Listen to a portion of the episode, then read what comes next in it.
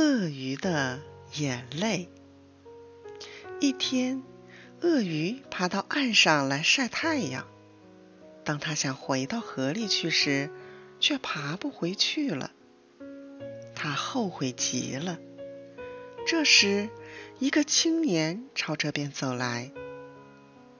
鳄鱼用温和的声音说：“哦，我一眼就看出你是个好心人，请你把我送回河里好吗？我会报答你的。”好吧。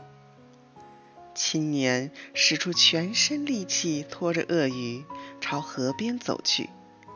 他好不容易才把鳄鱼拖到河里。鳄鱼先生。你打算怎么报答我呢？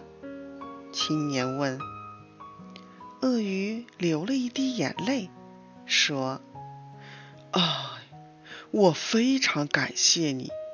本来我是可以把你全吃掉的，但是为了感谢你，现在我只吃你一条腿就好了。”青年这才知道上了鳄鱼的当。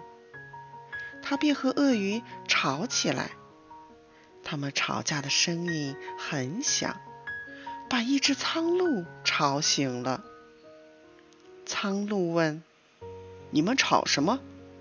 青年就把事情的经过告诉了苍鹭。苍鹭想了一会儿，说：“难道你能把这么重的鳄鱼拖到河里？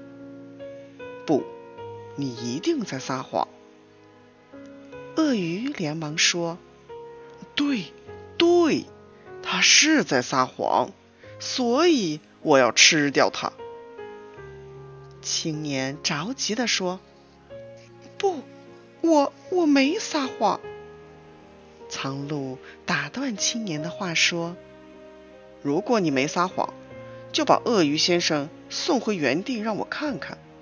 要是你送不回去，”鳄鱼先生就应该吃掉你。青年用尽力气，又把鳄鱼拖回原地。苍鹭问鳄鱼：“你现在还有什么话说？没有他的帮助，你能够回到河里去吗？”鳄鱼知道上当了，连忙挤出一滴眼泪，对青年说。请把我送回河里吧，我我一定会报答你的。青年头也不回的走了。